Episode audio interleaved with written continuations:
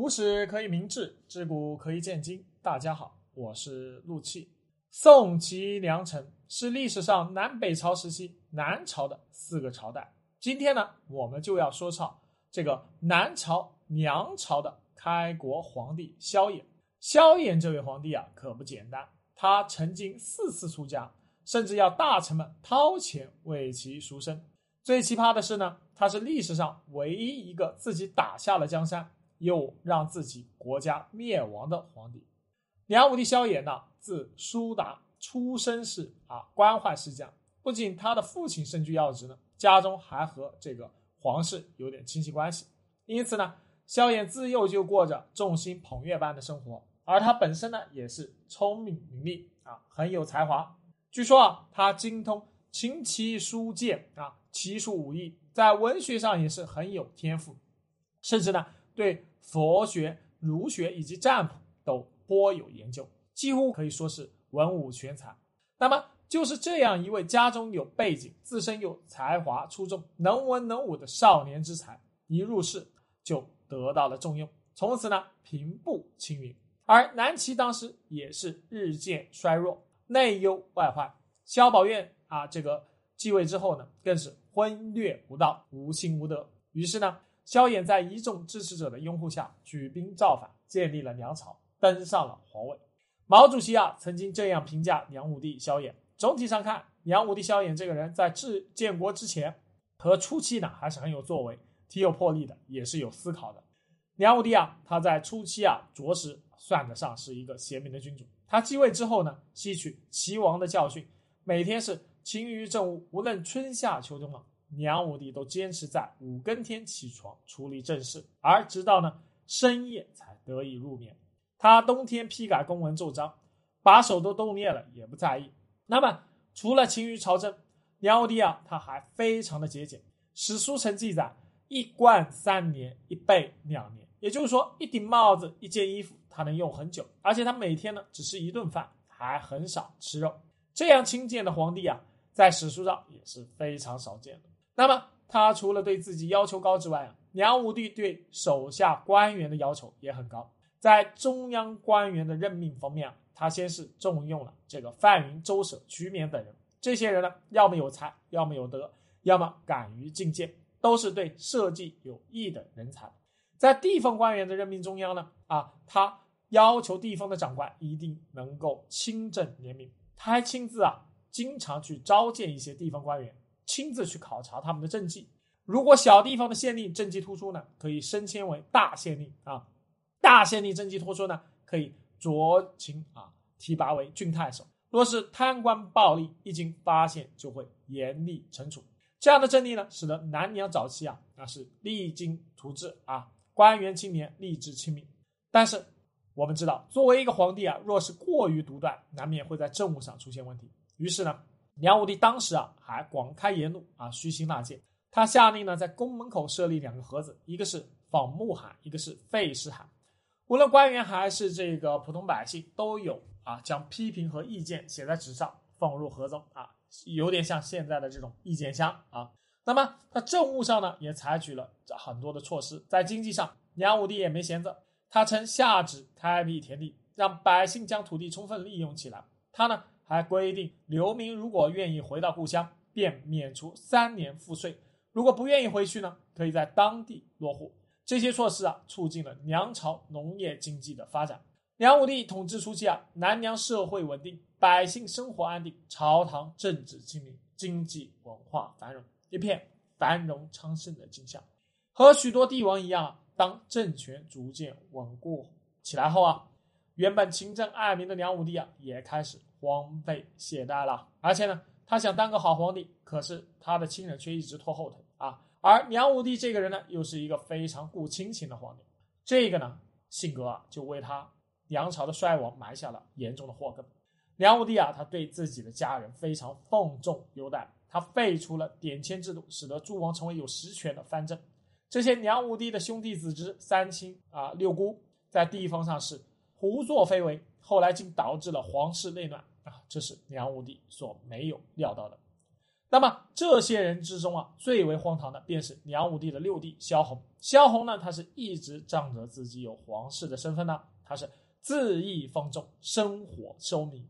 他一边是大肆搜刮民脂民膏，聚敛财物。有一次啊，有人向梁武帝告发萧红私藏兵器，意图谋反。萧衍呢，亲自去聊萧红府上搜查，结果在库房里没看到兵器，反而看到数不清的金银财宝。面对这种情况，萧衍竟然非常高兴地对萧皇说：“阿六啊，你真会过日子啊！”其他人见状啊，自是有样学样，开始肆无忌惮地压榨百姓、贪污受贿，朝堂的风气就这样变得腐败奢靡。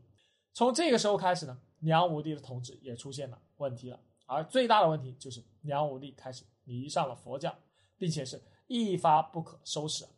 南朝四百八十寺，多少楼台烟雨中。这句诗词呢，是形容梁武帝时代寺庙是一点都不夸张。据这个史学家统计啊，梁武帝在位之时啊，全国的寺庙数量呈爆炸式的增长，平均每年都要建十几座寺庙，而寺庙中的和尚尼姑呢，完全是不是生产不交赋税，都是靠百姓捐赠和国家财政来维持生活。南梁每年在这方面就要花去国库的三分之一，所以呢，这就导致啊国库愈发空虚，国力呢也变得越来越衰弱，老百姓的日子啊就过不下去了。啊，形成了一种恶性的循环，百姓越过不了日子，就越想法出家谋求生路，而僧人越多，国力就越是衰弱。除了疯狂的啊，在寺庙方面投资，梁武帝甚至还四次出家，靠大臣赎身才能回来。话说啊，梁武帝在建康要建作一座，就叫同泰寺，每天呢都要过去烧香拜佛。公元五百二十七年的一天，梁武帝礼佛诵经之后呢，干脆他就要住在寺庙啊，不肯回宫了，扬言呢要出家为僧。然而啊，朝堂上面没有皇帝怎么能行呢？没过几天啊，便这个奏章啊堆积如山，大臣们连忙来到寺庙请求梁武帝收回成命啊。于是这个这个和尚只当了几天，便被请回了皇宫。到了公元五百二十九年，梁武帝啊，他是故态复发。再次到同泰寺出家，这一次呢，大臣们再次恳求，他就没有那么容易松口了。他说啊，按照风俗，商僧人要还俗，就必须用金钱赎身。于是大臣们想方设法凑了一亿钱啊，捐给寺庙，才替梁武帝赎了身。到了公元五百四十六年，梁武帝第三次出家，让大臣们又一次操碎了心。这能怎么办？继续给钱呢？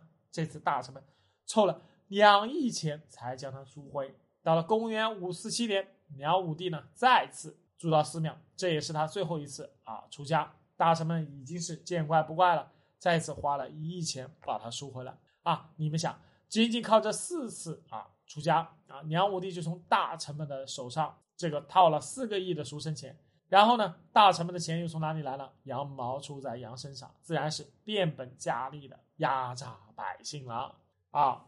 这就导致了苛捐杂税啊，高额的税务让老百姓的生活啊过不下去了。但是呢，这样一来啊，皇帝是高兴了，大臣们也没损失，老百姓啊真的是痛恨死了朝廷。梁武帝啊，他最后是死在了侯景之乱上啊。侯景是个羯族人啊，当时啊这个五胡之一啊，这个人呢他是反复无常，手握兵权，用欺骗的这个手段呢。愿以十三州富粮啊！这种天上掉馅饼的事儿，让梁武帝赶上了，他非常高兴的就要接受啊这一块土地。他呢下诏封侯景为大将军、河南王、都督河南北啊诸军事、大兴台。